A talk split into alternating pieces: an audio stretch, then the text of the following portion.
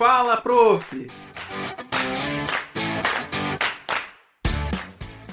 Olá, Estamos iniciando mais um episódio do programa Fala Prof. Hoje nós estamos aqui com a nossa querida tutora, professora Reli, e também com uma professora que vocês já conhecem um pouquinho, a professora Andressa Inácia. Professoras, sejam muito bem-vindas, é um prazer estar aqui novamente com vocês, ainda mais hoje, né, para a gente discutir um tema tão importante como esse, né. Hoje, para a gente entender um pouquinho melhor sobre essas questões do que é raça, o que é etnia, a gente convidou a professora Andressa para ela poder poder é, explicar um pouquinho melhor esses conceitos para que a gente consiga trabalhar eles da melhor forma. Professora Reli, gostaria de fazer alguma contribuição?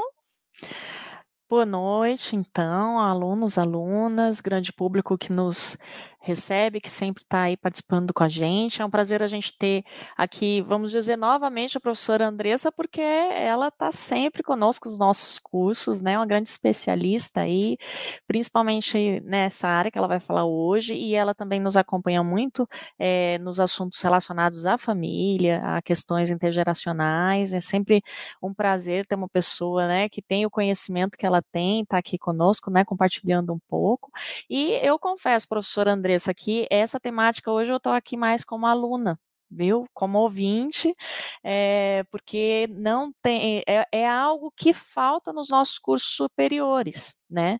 Nos últimos, as últimas, dentro dos últimos currículos, né, é, existe aí já um direcionamento para poder ser falado sobre história indígena, história África, da, africana, né, é, no Brasil, só que na minha época não tinha. Então é algo que traz essa deficiência, né? Hoje eu vejo na, nos meus filhos, no ensino fundamental, no ensino médio, também existe uma melhor abordagem, existe a temática da questão da decolonização, né, eu, eu usei o termo certo, e que antes não, né? Tinha aquilo, o Brasil foi descoberto, por exemplo. Hoje meus filhos já me pontuam, mãe, não existe isso de Brasil ser descoberto.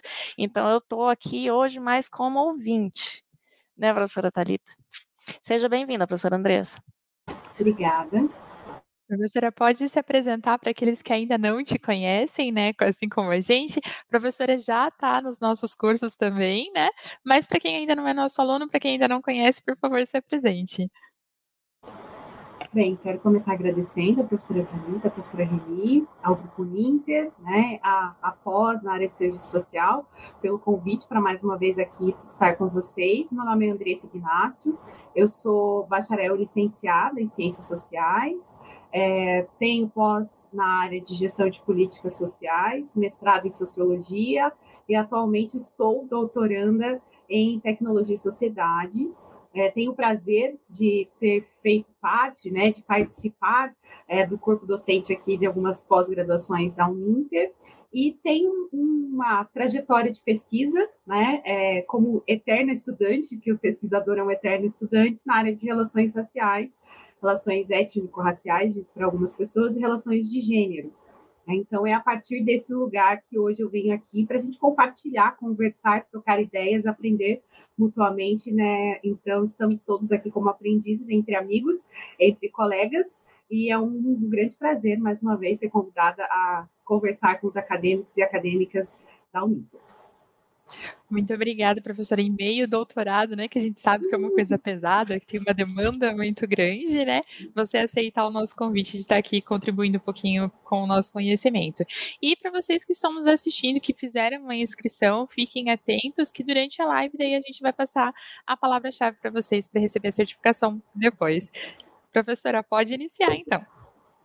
Bem, é, o convite é para pensar em aspectos conceituais, né, para a gente trabalhar um pouquinho as diferenças conceituais entre raça é, e o conceito de etnia. Então, eu queria começar conversando com vocês, porque, assim, um aspecto importante para a gente considerar é que nas nossas relações cotidianas, no senso comum, naquele conhecimento do dia a dia, naquele bate-papo né, com os nossos amigos, nos corredores, é, muitas vezes nas redes sociais, nós muitas vezes temos contato com palavras que também são conceitos das áreas de ciências humanas, mas que nós usamos com certos sentidos no senso comum.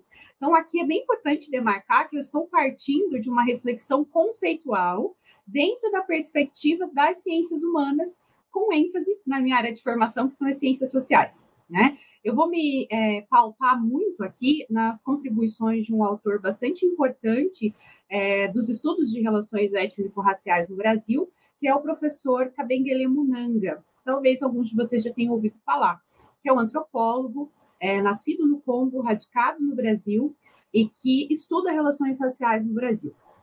Por que, que eu falo isso? Porque esses termos que nós vamos tratar aqui, esses conceitos, eles são conceitos polissêmicos, eles são conceitos com múltiplos significados, que muitas vezes a gente ouve com sentidos distintos, né? E obviamente que o meu intuito aqui não é de forma alguma tentar encerrar os debates sobre as possibilidades conceituais disso. Então, já estou localizando desde o início a partir de que referenciais teóricos que eu vou conversar aqui com vocês hoje. Né? Diferentes autores, uh, de diferentes períodos históricos, diferentes áreas do conhecimento podem conceituar raça e etnia né, com alguns tipos de distinções entre eles texto do Kabengele Munanga, a obra do Kabengele Munanga, né, uma, uma obra bastante vasta, ele é um, um, pesquisador bastante reconhecido na área dos estudos de relações raciais no Brasil, é, ele vai fazer algumas distinções, algumas reflexões, vamos pensar assim, sobre os usos dos conceitos de raça e de etnia. E eu quero começar aqui, para a nossa conversa fluir, depois para o nosso debate e as perguntas que vocês, porventura, tenham a fazer, né? É, pensando numa definição inicial ou numa reflexão inicial sobre o conceito de raça. Então, vamos falar primeiro de uma historicidade do conceito de raça, a partir da teoria do professor Kabengele Munanga, para depois a gente pensar nas distinções entre raça e etnia e os seus desdobramentos. Né? Que além de conceitos, raça e etnia, é, além de serem conceitos é, teóricos, acadêmicos, eles também, raça e etnia também são termos que estão envolvidos em disputas ideológicas e também políticas, políticas no sentido amplo, não né, somente no sentido do político partidário, político no sentido das relações de poder e de autoridade na sociedade.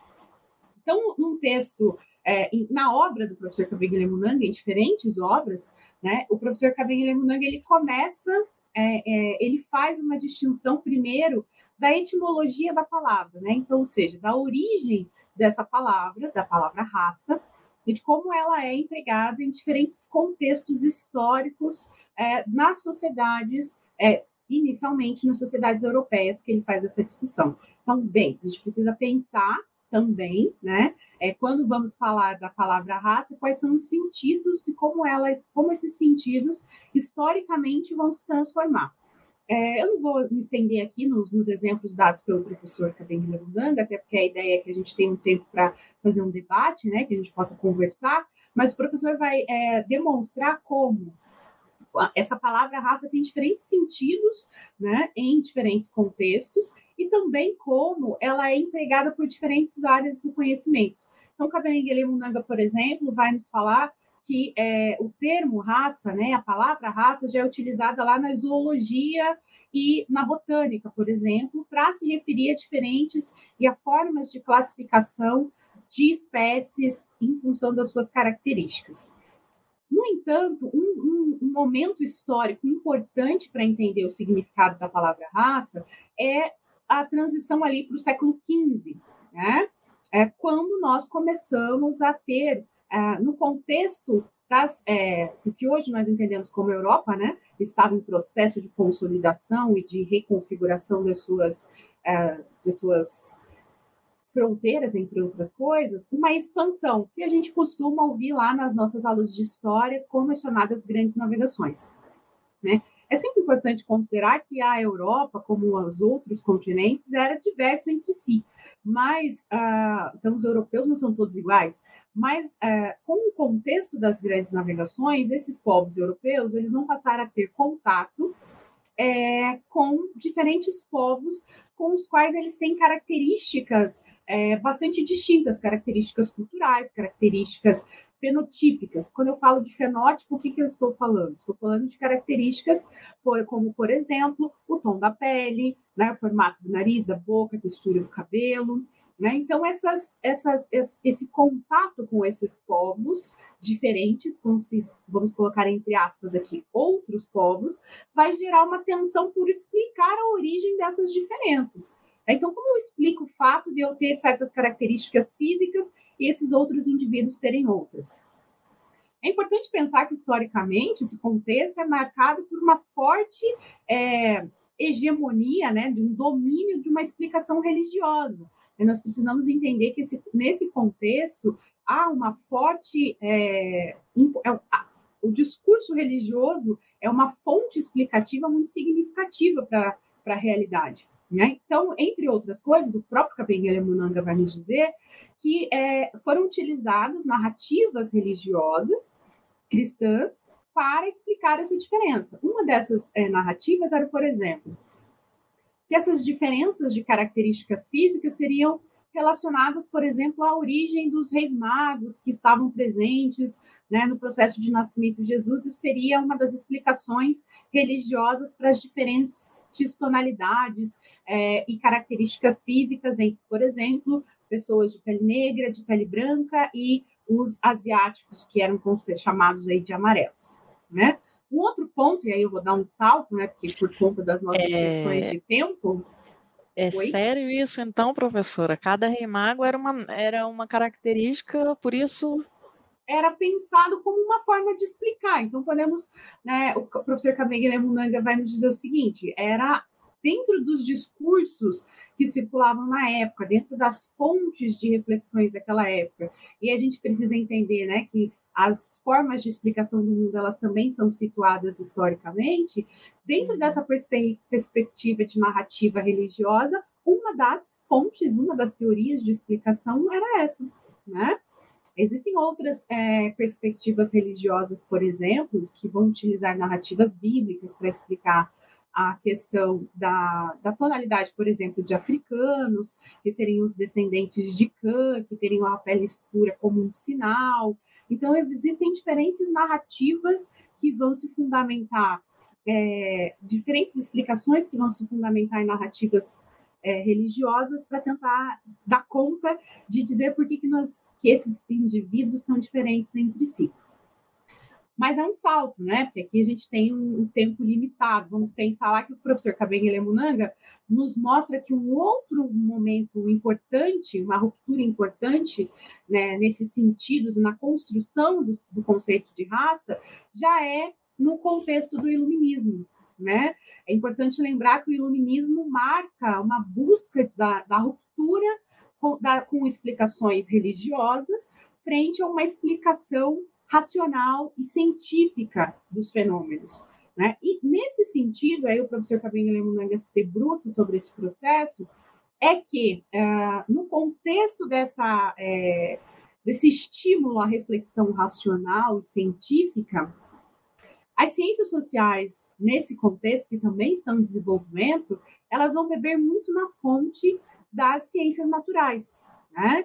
É, a sociologia, por exemplo, a própria antropologia, vão pensar e vão buscar nas ciências naturais métodos que, poss que possibilitem a explicação da, dos fenômenos sociais, culturais. E nesse sentido é que vai ser, digamos assim, recuperado a ideia de raça como um princípio de classificação que está presente lá na zoologia e na botânica, que eu falei para vocês inicialmente. Né? Então, o professor Camille Lemunaga vai dizer que nesse contexto iluminista, em que as ciências naturais são usadas como um modelo de reflexão, de, de, construção metodológica e teórica para as ciências humanas também, né? e nessa, nesse contexto de triunfo de uma visão é, que busca a racionalidade e a cientificidade, que vai se usar esse termo raça e essa ideia de classificação e de hierarquização. Acho que a palavra bem importante aqui nesse contexto que não é simplesmente classificar, né? É hierarquizar. Quem lembra das aulas de botânica lá da escola? É reino, filo, tem uma classificação entre esses uh, grupos, né? Dentro de uma visão das suas características e, e das suas diferenças, vamos pensar assim.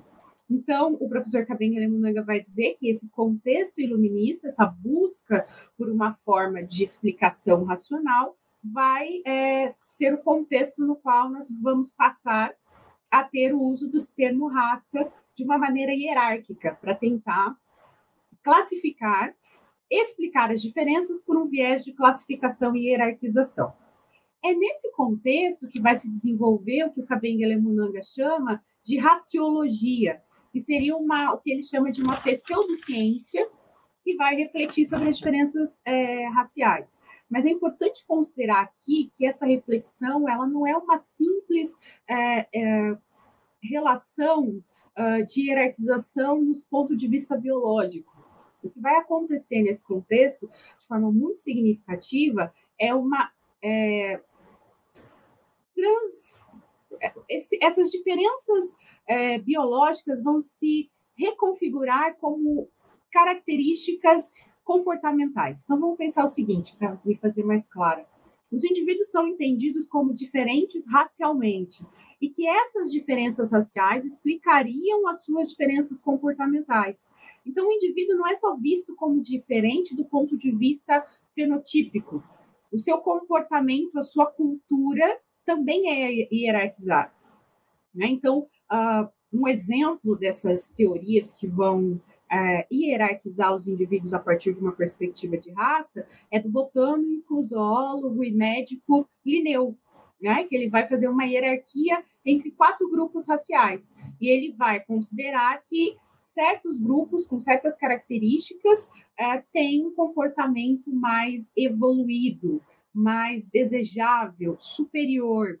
Né? É importante que a gente leve em consideração que essas características das é, teorias do que o Kabengele chama de racialismo, raciologia, é, elas estão na base da constituição do racismo científico, né? que é uma perspectiva é, pseudocientífica, que hoje a gente entende como, que vai tentar é, atribuir a certos grupos raciais supremacia, superioridade de comportamento e cultural. Bem, é importante considerar aí que isso não é simplesmente é um processo que é feito nos laboratórios entre os cientistas e que não tem efeitos sobre as, as relações raciais, é, relações, perdão, sobre as relações sociais cotidianas. Então, essa, esse argumento de superioridade racial, ele se reconfigura nas relações sociais, ele estrutura relações sociais. Quando nós pensamos, por exemplo, o processo de colonização do continente africano, né? Quando nós pensamos, por exemplo, as teorias é, de superioridade é, eurocêntrica, então aquele modelo de sociedade europeia que é vista como a mais desejável, a mais evoluída, a superior, a melhor, o modelo de desenvolvimento. Isso está, essas perspectivas estão perpassadas por visões de hierarquias raciais. Então, existe um certo grupo, uma certa raça, com certas características biológicas, que também tem características culturais que são mais desejáveis. Né? Então, existe uma hierarquia entre os indivíduos aí que, que é importante considerar? Né? Que essa perspectiva do racismo científico, que vai hierarquizar os indivíduos como raça, né? o Linneu classifica em africanos, americanos, europeus e asiáticos, amarelos, eu acho que é a característica que ele faz, e estabelece uma hierarquia. Quando você lê o texto do Linneu, fica evidente que uh, as características atribuídas aos europeus são as mais interessantes, as melhores, né? as superiores. E os demais grupos são sempre características bastante pejorativas, negativas e hierárquicas. Bem, o racismo, né, que é uma, um outro conceito, ele está relacionado a essas dinâmicas de hierarquização dos sujeitos a partir de classificações raciais, mas também se reconfigura nessa sociedade como relações de poder, relações de opressão, né? que contribuem, que constituem, que estruturam dinâmicas de desigualdade. Que é por isso que quando nós falamos contemporaneamente, e eu espero chegar isso ao final, caminhando aqui no meu argumento, na minha linha aqui, como eu é, me organizei para falar, nós falamos de desigualdades raciais. Mas eu já vou falar por que raciais e não étnicas, para a gente pensar na distinção entre esses dois conceitos. Do ponto de vista biológico, o desenvolvimento das teorias da biologia, da genética, né, o sequenciamento do genoma, vai demonstrar que essas nossas características fenotípicas, elas correspondem por uma parte muito pequena da, das nossas, uh, do nosso código genético. Não faz sentido, do ponto de vista biológico, falar que seres humanos têm, é, que entre os seres humanos existem raças diferentes. Ok. do ponto de vista biológico, isso foi completamente superado. Hoje ninguém em sã consciência vai construir uma teoria biológica ou social, não deveria, um teórico, um cientista, um antropólogo, um sociólogo, um historiador, dizendo, defendendo que existem raças superiores e raças inferiores. Enquanto é, características, enquanto conceito para explicar as diferenças biológicas, o conceito de raça ele foi totalmente deslegitimado. Entretanto, os efeitos das perspectivas racistas, da raciologia e das teorias de supremacia racial são persistentes. Por mais que, do ponto de vista científico, não faça ser biológico, não faça sentido dizer que existem raças superiores ou inferiores, parece, eu espero que não seja necessário eu dizer para vocês o quanto esse tipo de discurso ainda é permanente e o racismo ainda é uma questão estrutural na sociedade brasileira, não só na sociedade brasileira, mas vamos nos ater aqui à nossa própria realidade.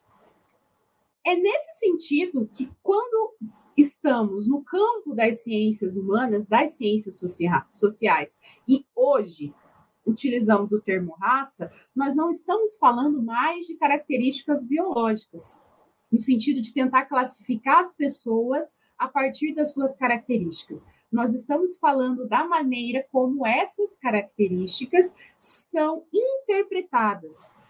Como é dado significado a essas, a essas características a partir de aspectos culturais. É por isso que hoje nós dizemos que o termo raça ele não diz respeito a aspectos biológicos, mas sim raça enquanto uma construção social. Ou seja, quando nós utilizamos nas ciências sociais hoje o termo raça, nós estamos falando da maneira como certos sujeitos com certas características fenotípicas são racializados, ou seja, eles são lidos enquanto um grupo, e também como essas características são utilizadas para estabelecer hierarquias entre os sujeitos. Então, hoje, quando eu falo de cotas raciais, desigualdades raciais, eu não estou falando no sentido de dizer que esses indivíduos são superiores ou inferiores pelas suas características biológicas em si. Eu estou falando de como essas suas características são socialmente significadas.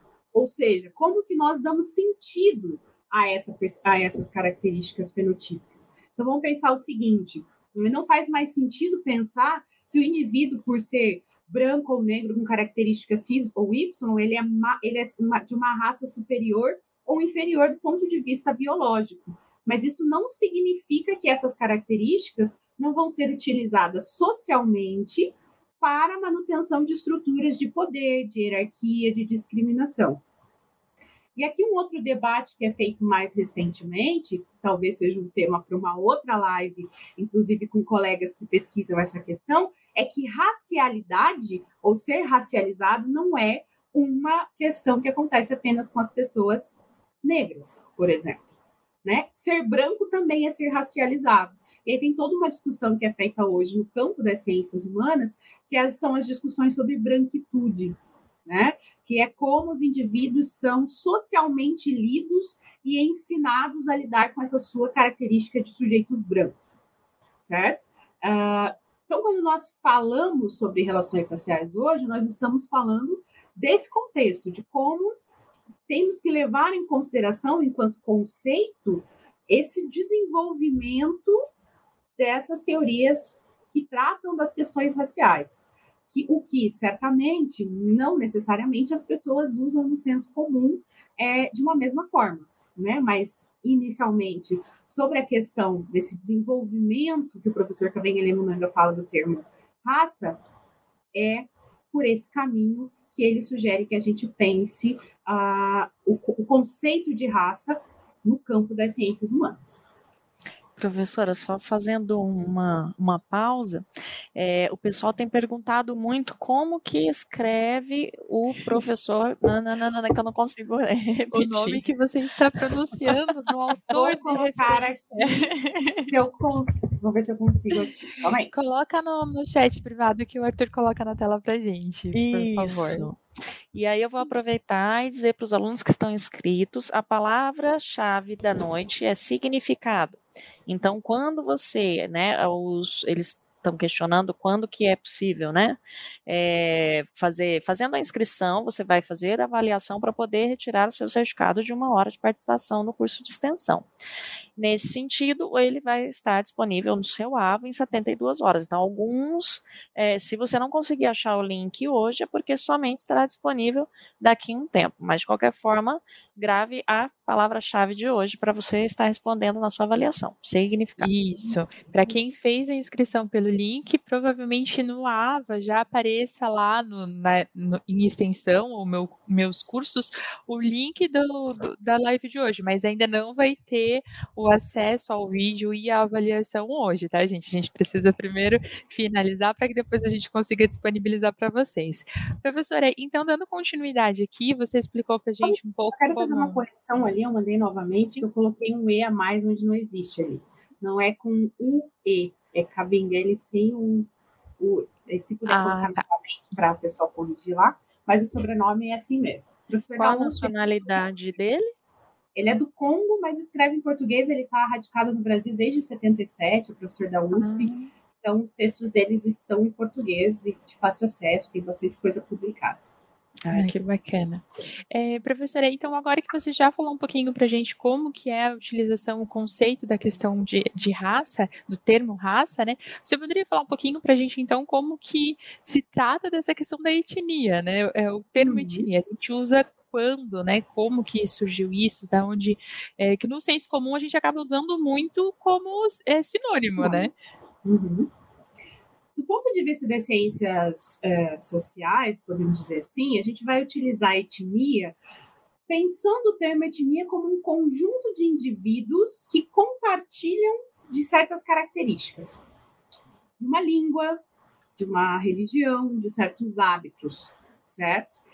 Aqui a gente sempre tem que levar em consideração que esse termo ele tem que ser é, considerado, existem alguns autores que vão questionar o uso do termo etnia, como uma ideia, um conceito um pouco homogeneizante, como se os indivíduos de um determinado grupo necessariamente compartilhassem de tudo, né? Então, veja, quando nós estamos. É, a historicidade do termo raça e do termo etnia são termos distintos.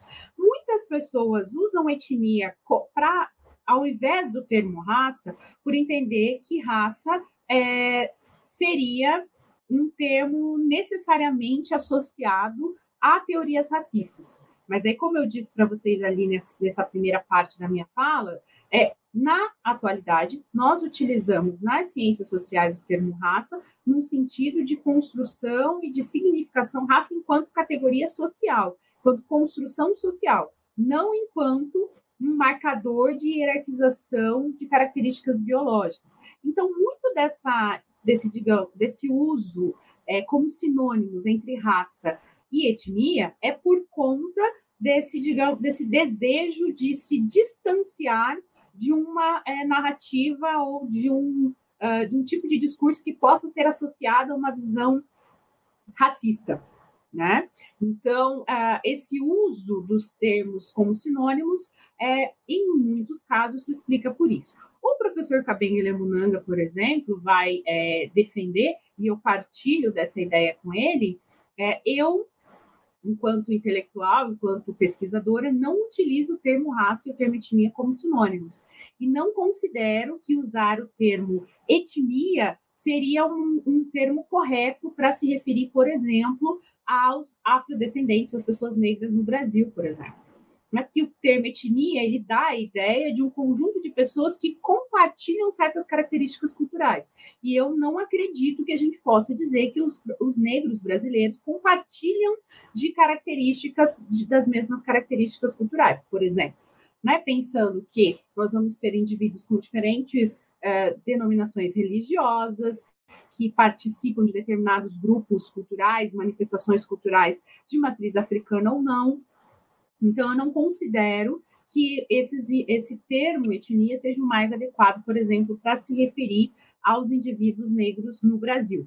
E uma outra questão também é que o termo raça tem sido ressignificado, e aí tem uma outra é, intelectual que é brasileira também, importante para pensar nisso, que é a professora Nilma Lino Gomes, eu vou colocar depois o nome dela aqui, que ela fala sobre como o movimento social, o movimento negro brasileiro, ele vai fazer uma disputa teórica para se utilizar o termo raça e não o termo etnia.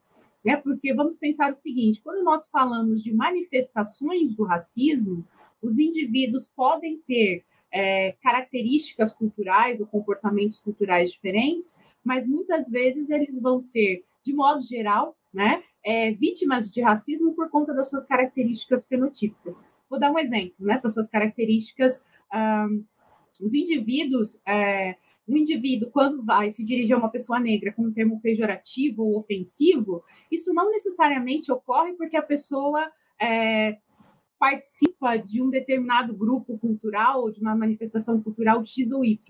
De modo geral, as é, ofensas racistas estão diretamente ligadas às características fenotípicas do indivíduo. Então, quando a gente vê ofensas racistas são, de modo geral, relacionadas à característica do corpo, a cor da pele, cabelo, né? Então, são esses, digamos, os marcadores da racialidade que são utilizados para é, esse tipo de hierarquização de conduta racista.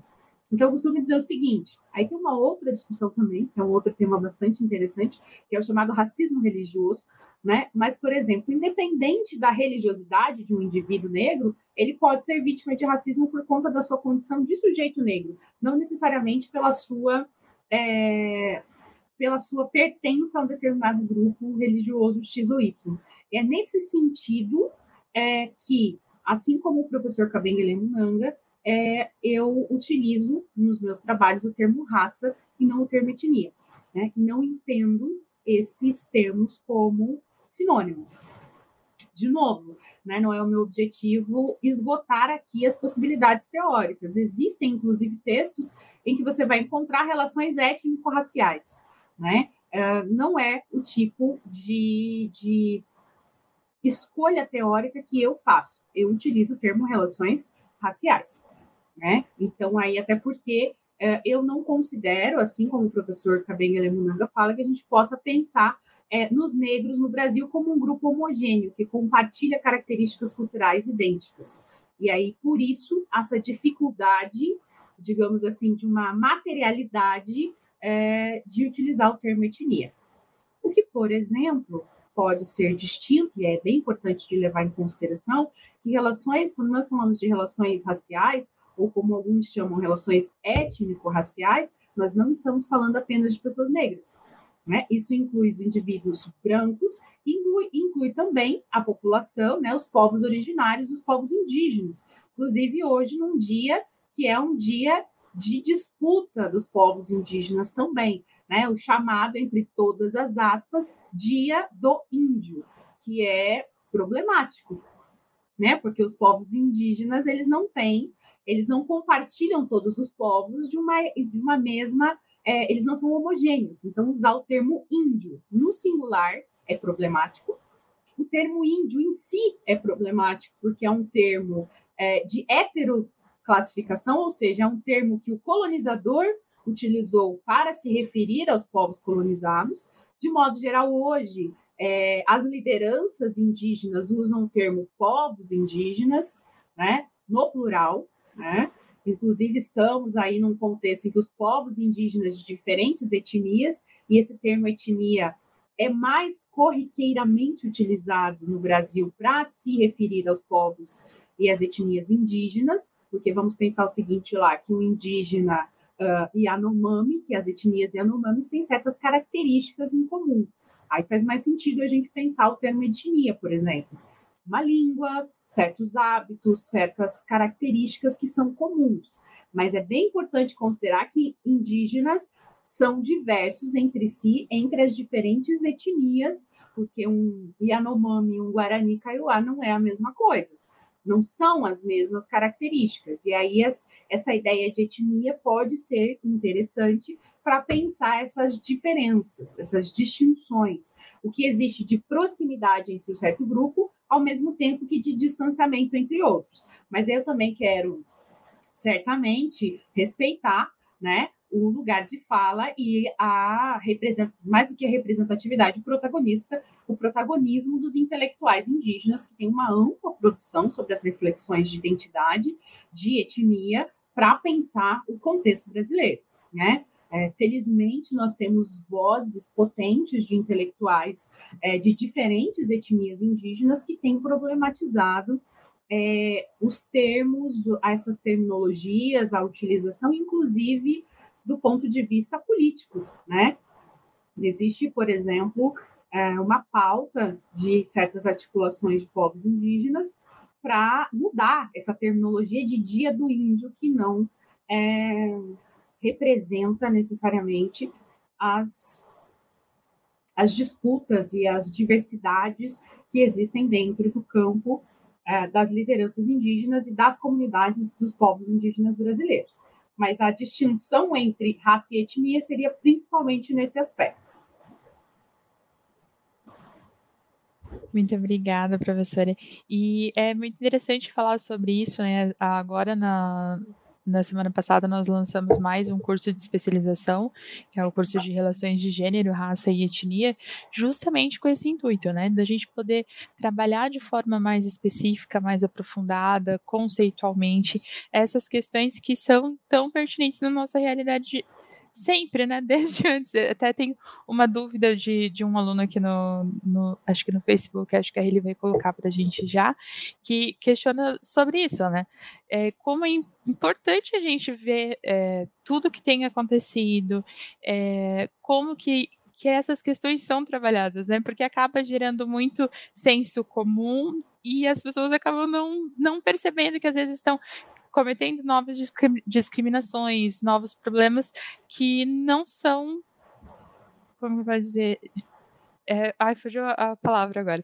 Mas na, na, na, questão, a, a aluna até coloca que ele, não sei se você chegou a ver do. Ai, gente, eu tô mexendo o mouse procurando a questão e o mouse tá, tá desconectado. E eu aqui hum. tentando procurar o, o, puxar com o mouse, ó. Devido à atual conjuntura política em que vivemos hoje, podemos Isso, é pensar é que a discriminação racial e étnica está mais aflorada na sociedade atual? Bem, eu acho que é importante aí a pergunta do Márcio nos traz uma reflexão também sobre os sentidos políticos desses termos. Como eu disse ali, deixa eu ver se eu consigo colocar aqui no chat para vocês, o nome da professora, tá? Professora Nilma Lino Gomes. Ela tem alguns textos em que ela aborda o papel dos movimentos sociais, no caso, para pensar relações raciais e enfrentamento ao racismo, no caso do movimento negro no Brasil, como um agente educador e tensionador das narrativas sobre relações sociais no Brasil. Então, bem, aí nós temos que pensar vários aspectos, né?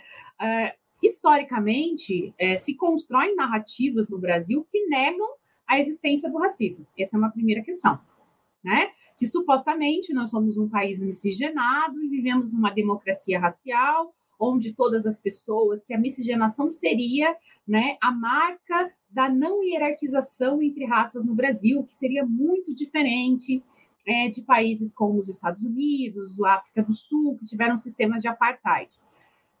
Eu espero, sinceramente, que é, esteja bastante nítido, e eu acho que, infelizmente, cotidianamente nós temos exemplos que isso é uma falácia no Brasil. Né? Se não existe racismo, que explica né, é, os recentes, os constantes episódios de racismo que nós temos notícia nas mais diversas fontes. O que explica, por exemplo, os índices de desigualdade entre indivíduos pretos e pardos e os indivíduos não negros, por exemplo. O pessoal da área do, do, do serviço social é sempre importante pensar quais são os indicadores dessa população. E aí a gente tem que, ser, que, refletir também, eu sempre, quando tem essas oportunidades, chamo a atenção que enquanto é, indivíduos que estão na linha de frente de políticas públicas, é essencial a produção de dados. Então, quando tem um questionário lá que pergunta raça ou etnia do indivíduo, é fundamental que profissionais do serviço social, do SUS, da área da educação, respondam adequadamente a esses critérios, porque a gente precisa saber quais são os indicadores sociais desses indivíduos. Né? Então, quando a gente tem lá os sistemas de coleta de dados, isso é muito importante para conseguir ver essa desigualdade. Porque um dos grandes problemas das relações sociais no Brasil, e o Cabem Lemunang, inclusive, fala isso, é esse silêncio que durante muito tempo imperou. É fazer de conta que o problema não existe, que não falar sobre isso vai fazer com que as coisas não aconteçam.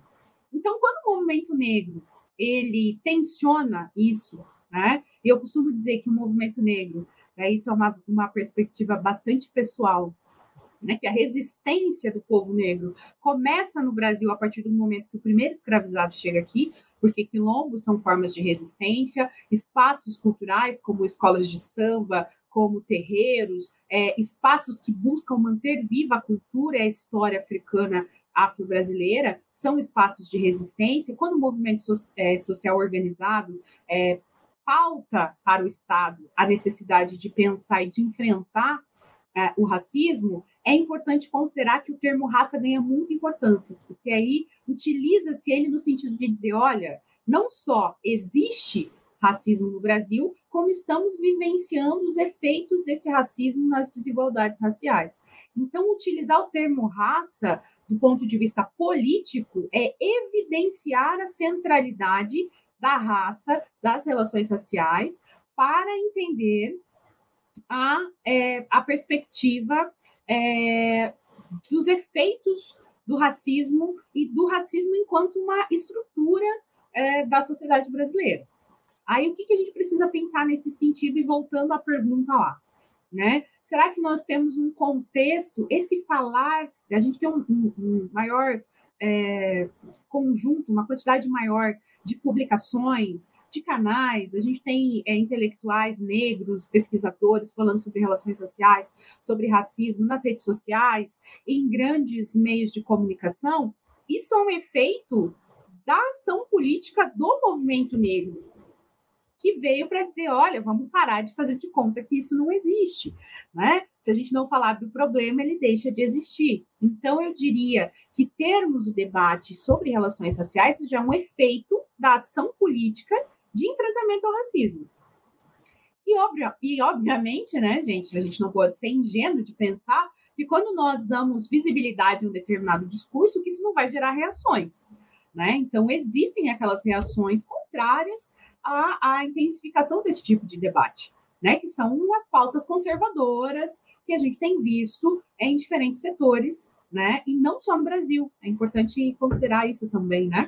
É, o governo Trump, por exemplo, nos Estados Unidos, potencializou muito, como nós vimos lá, marchas de supremacistas brancos indo para as ruas, né, dizer que são uma raça superior, enfim, né, dando uma visibilidade. Certamente a ascensão de é, governos de tendências conservadoras potencializou esse tipo de debate. Né? É, a região sul, Brasil viu, né, e a região sul em especial, é uma concentração, uma proliferação de grupos de tendências neonazistas, por exemplo. Né? Então, é, é, também precisamos levar em consideração que algumas pessoas já me perguntaram: será que o Brasil está ficando mais racista? Eu diria que não eu diria que nós continuamos sendo racistas. Eu não diria, não sei se é possível dizer se mais ou menos. Porque a questão seria que a, o tema das relações sociais tem sido um foco maior de debate, e isso se deve muito à ação política do movimento negro, das ações de busca por visibilizar essa questão. Então, é, eu também eu também vejo dessa, dessa forma, professora. Eu acho que é, são temáticas que antes eram invisibilizadas, né? Era tudo muito naturalizado, né? E hoje, como tudo está, principalmente a questão das redes sociais, né, o advento aí da internet, o tempo inteiro a gente conectado, então as pessoas exprimem a sua, a sua opinião de uma forma mais contundente, né, e constante. Então, aqueles que são é, preconceituosos deixam isso bem claro, aqueles que não aceitam também estão deixando bem claro. Então, são pautas que antes ninguém, todo mundo fingia não ver, porém uhum. hoje está no debate aí o tempo inteiro, seja na TV, nas escolas, na mesinha do bar, assim, tu, eu acho que de, de 15 anos para cá muita coisa mudou, né? E eu não sei a sua percepção, mas eu acho que pelo menos assim, no meu cotidiano, o que eu senti que essa, esses assuntos vieram mais à tona, a presença dos movimentos sociais de forma mais contundente no aspecto é, racial veio com as cotas raciais, né? Desde a discussão das cotas raciais, isso foi sendo trazido, né? A mídia foi dando espaço, foi sendo falado. Eu acho que antes do advento das cotas é, raciais era, era tudo muito nebuloso, quase não se falava. Inclusive, existia muito no âmbito da mídia é, a, o, o, pejorativo, né? É, tinha o, o, criolo, né? Tinha a mulata, né? Do uhum. samba, tinha muito essa coisa pejorativa de programa de TV, de comédia, de mau gosto, e, e, e isso foi acabando, né? Foi, foi, graças a Deus, foi minguando e está sendo trazido aí a discussão constantemente. A gente tem aqui uma pergunta da Karen, é, que ela coloca, né, outra dúvida, sobre referência a negros. Já ouvi alguns intelectuais que deveriam se utilizar do termo preto. Qual seria o correto, negro ou preto? Essa é Esse é clássica. Outro, outro né, debate político é, dentro, inclusive, do campo teórico, vamos pensar assim. Né? De modo geral, quando a gente pega lá os indicadores por IBGE, pretos e pardos juntos, somados, constituem para o IBGE o que a gente chama de população negra. E aí tem toda uma discussão sobre as características e sobre os limites conceituais. Por exemplo, pardo é mais corriqueiramente utilizado para pessoas negras de pele clara, como eu, por exemplo. Enquanto preto seria utilizado por pessoas de pele mais retinta, mais melanina, de pele mais escura. Indígenas sentido... também entram na categoria de pardo, normalmente, né? Hum, Aí Quando é um indígena, um indígena mais claro, digamos assim. É, porque aí a gente tem que pensar que é, o processo de, de é, autodeclaração dos povos indígenas são distintos para fins de IBGE. E aí tem também diferenças entre a constituição é, do, do, uso do termo e da, da coleta de dados para negros e para populações indígenas. Inclusive, tem um histórico, tem uma série de censos em que entrou, em que não entrou, é, em que era é, não havia uma categoria pré-definida que os indivíduos se autodeclaravam, e aí surgiu uma série de autodenominações, então tem uma discussão também, esse também é um tema em, em disputa, tanto do ponto de vista acadêmico, quanto do ponto de vista é, político.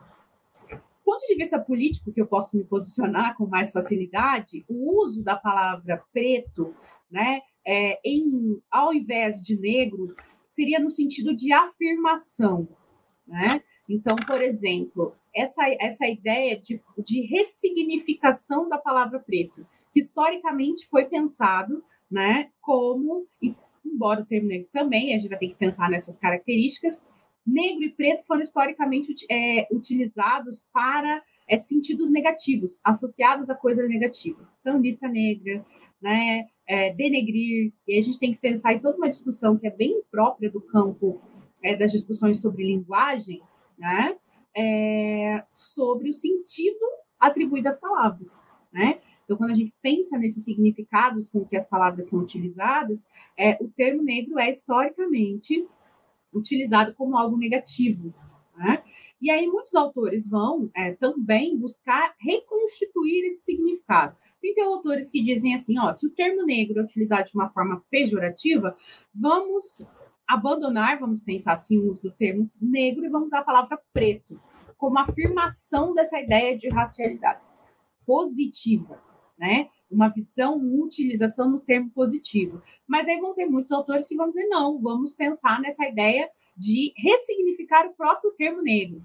Né? Movimento negro no sentido de um movimento é, de negritude, de afirmação desse ser negro de uma forma é, positiva. E aí, nesse sentido, uh, por exemplo, a Lei 10.639 e 11.645, que tratam da história e cultura africana afro-brasileira e também da história indígena, tem um papel bastante importante nisso né? Porque uma das discussões que vão estar aí é, na base dessa reflexão sobre o racismo e os seus efeitos, e sobre as formas de hierarquização, sobre a constituição é, de uma visão negativa do ser negro, de determinados é, indivíduos, está em uma história exclusivamente pautada na escravização dos, dos africanos e afro-brasileiros no Brasil, por exemplo. Né? Então, é, o que significa é, ter aquela ideia né, do Black Power, do orgulho racial, das pessoas se é, auto-identificarem de uma maneira positiva como negros e negras, mas quais são os, os, os subsídios para isso se você vai para a escola e ouve que os seus ancestrais foram escravizados, porque é, os indígenas não queriam trabalhar, que é uma outra narrativa extremamente problemática sobre os povos indígenas, né, que os povos indígenas, que as lideranças indígenas, que o movimento dos, dos indígenas é, é, e os intelectuais indígenas batem contra isso o tempo inteiro, que não foram escravizados porque eram preguiçosos, sem levar em consideração toda a violência e o genocídio que houve contra os povos indígenas no processo de colonização.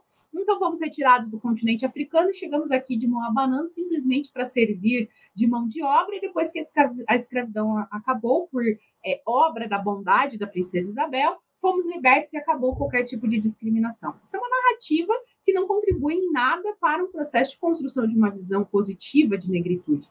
Pelo contrário, reforça uma visão pejorativa, né? Qualquer criança negra que vai para a escola e ouve que seus antepassados eram escravizados, quem quer ser é, identificado com um grupo que foi durante 400 anos é, subjugado, que é representado lá apanhando nas figuras de é, Debré e Rugendas.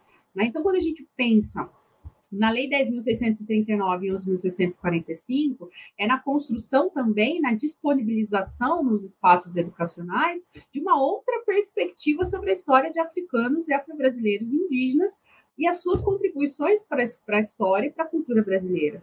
Né? Então, esses indivíduos, eles não são passivos. Esses indivíduos, eles têm uma cultura, eles têm uma história, eles trazem tecnologias, visões de mundo, contribuições culturais, artísticas, científicas, filosóficas, visões de mundo para esse chamado novo mundo no contexto de colonização.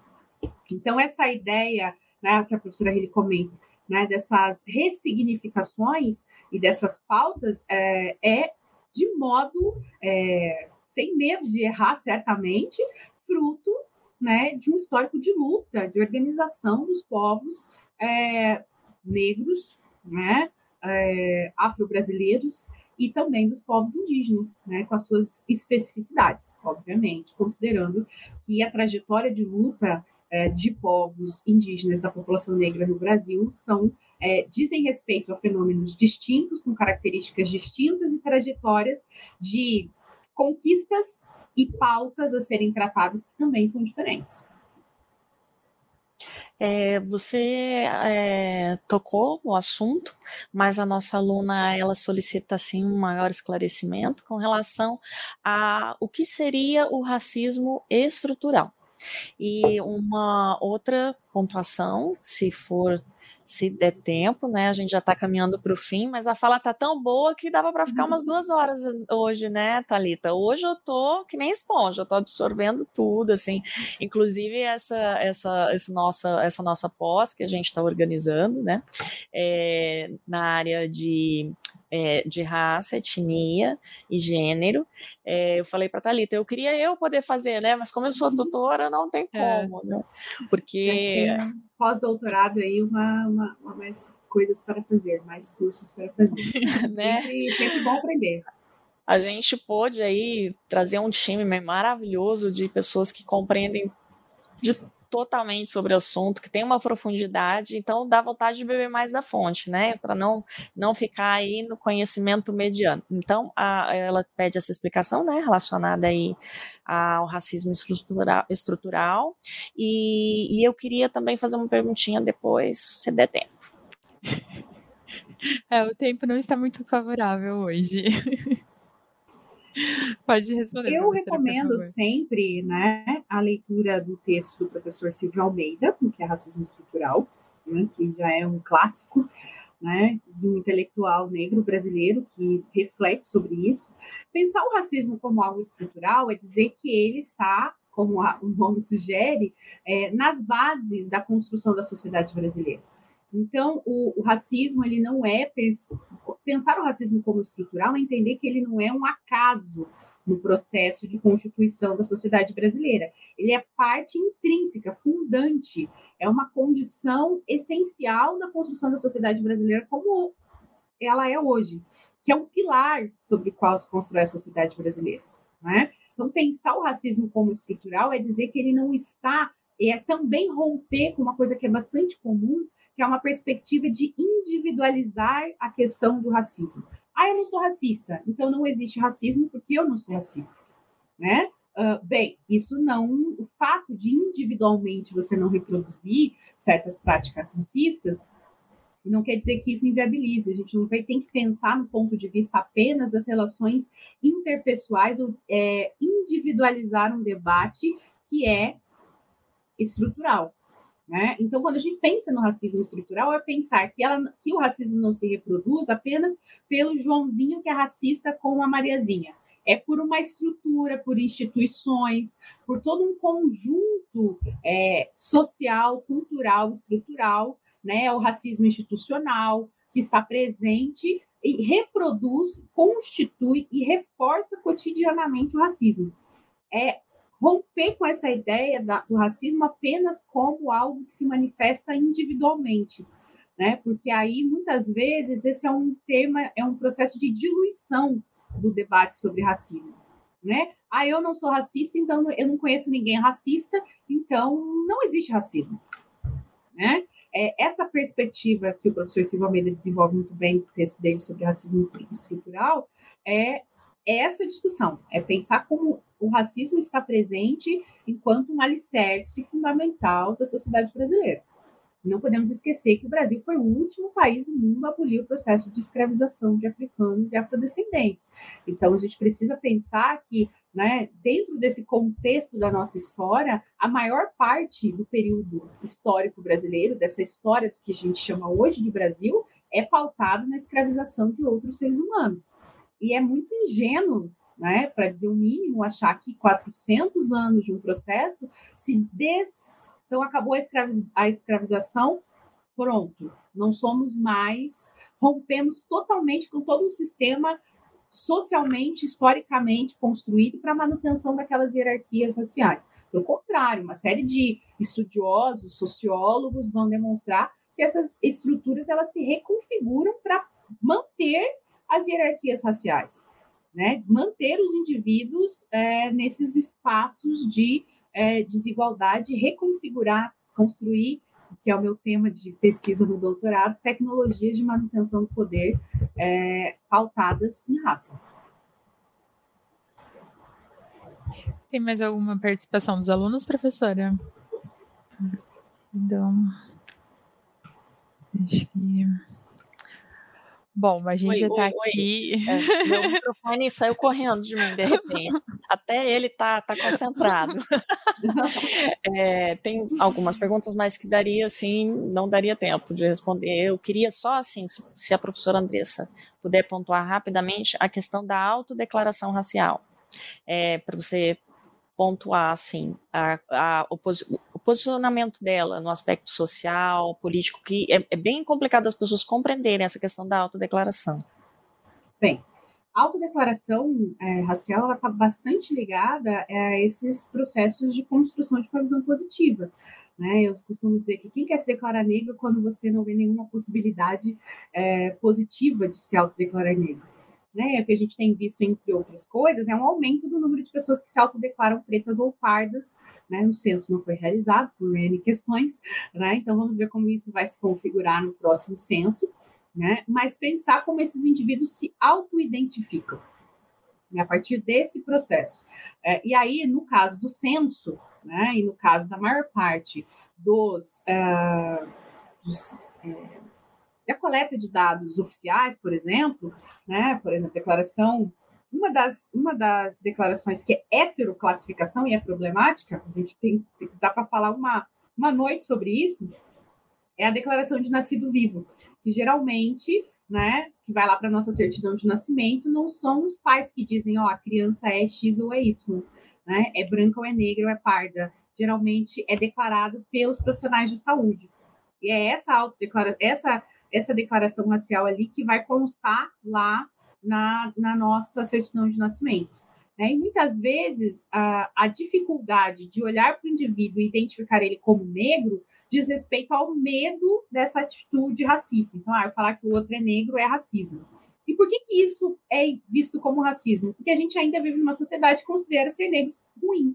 Senão isso não faria sentido. Ninguém se ofende ou deveria se ofender né, de ser chamado por algo que é socialmente valorizado. Ninguém se ofende ao ser rico, né? Ninguém fica bravo porque é chamado de rico. Por que, que as pessoas, indivíduos negros, inclusive, ainda se ofendem quando são indicados como negros? Porque a nossa sociedade ainda tem uma visão negativa sobre ser negro. Então é importante a gente considerar esses processos, que também se diz muito, ah, os negros não gostam de si mesmos, são mais racistas do que os próprios brancos.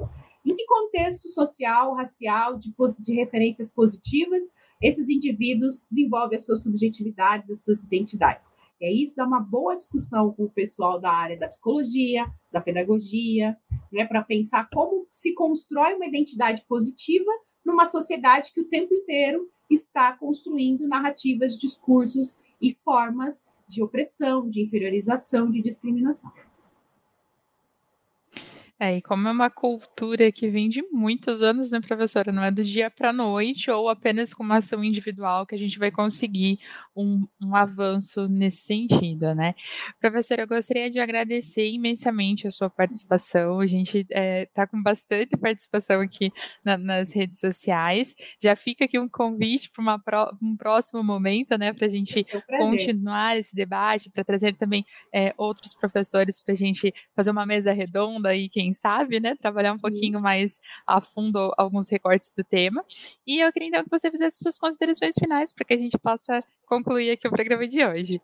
Professora Isso sendo muito elogiada pela sua objetividade e clareza, viu? Pelos alunos. Ah, agradeço. É, e com participações do Brasil inteiro. Ó, veio aqui do Rio de Janeiro, de Santa Catarina, do Paraná, de São Paulo, Minas Gerais. Então tem gente do Brasil todo nos acompanhando. Eu agradeço imensamente mais uma vez pelo convite, né, da Uninter para poder estar nesse espaço.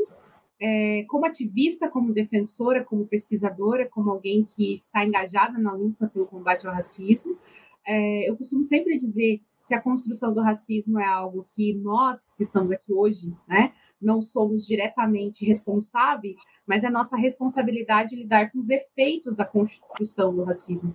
Eu sempre costumo dizer que é, a responsabilidade de combater o racismo não é apenas dos indivíduos negros, porque não foram eles que constituíram Sim. o racismo.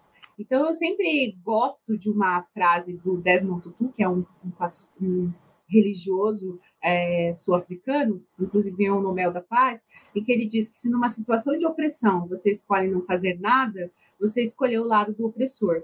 Então, eu convidaria a nossa audiência né, as pessoas que acompanharam essa fala hoje, a se posicionarem, a participarem, a estudarem, a entender e atuarem profissionalmente. Se você não pode, digamos assim, sozinho acabar com o racismo, também reflita sobre como você pode, sozinho, não reproduzir certas práticas racistas na sua, na sua atuação cotidiana. Então, é muito importante que nós tenhamos profissionais do serviço social, de diferentes outras áreas, engajados com a superação das desigualdades raciais no Brasil. Então, sem dúvida, é um grande prazer poder trocar informações, conversar aqui com profissionais da área, é, entendendo que essa é uma jornada de todos nós, né, que desejamos uma sociedade mais justa, igualitária e democrática. Muito obrigada, professora. Professora Reli, mais alguma consideração? Só agradecendo a presença da professora, da Talita, a participação dos nossos alunos e acredito dessa forma também que a professora Andressa falou, o serviço social, né? Acredita dessa forma, né? Somos é, de forma é, incisiva contrários a toda forma de discriminação, segregação, racismo, só que infelizmente ainda existe, né? E nesse quesito, assim como no machismo, o papel mais importante é, para que não se prolongue o machismo é dos homens, acredito que no racismo a mesma coisa. É, os não negros, os não indígenas têm uma função primordial na não propagação desse tipo de prática. Professora, muito, obrigada, muito gente, obrigada. É, a, professora, amei a frase, vou anotar aqui já para deixar ali ó, no, no meu Tem muralzinho. outra frase que eu gosto muito para encerrar, que é a Angela Davis, que é uma ativista afro-estadunidense ou norte-americana, se preferirem, que ela diz que numa sociedade racista não basta não ser racista, é preciso ser antirracista. Para que a sociedade possa avançar. Obrigada. Bem, professora. Depois, um por favor, passe as referências para que a gente disponibilize ali para os alunos, que são os nomes meio complicadinhos. Pode deixar. então, os alunos vão, vão perguntar com certeza. Daí a gente já coloca, para quem fez a inscrição, a gente já consegue disponibilizar ali no aba as referências que a professora utilizou. Pessoal, muito obrigada pela participação de todos, por todos que estão acompanhando aqui o programa mais uma vez, né? Mais um mês. Mês que vem, se tudo correr bem, nós estaremos aqui com um professor bem é, aprofundado na temática de gênero para poder é, esclarecer mais alguns conceitos para a gente. Então, nos acompanhem nas nossas redes sociais, mandem as suas sugestões de temas, né, o que vocês gostariam que nós trouxéssemos especialistas para estar discutindo aqui e continuem com a gente. Muito obrigada pela participação de todos, mais uma vez, os alunos e os não alunos e os futuros alunos, né? Os profissionais que estão aqui de várias áreas diferentes nos acompanhando. E até uma próxima. Tchau, tchau. Fala, prof!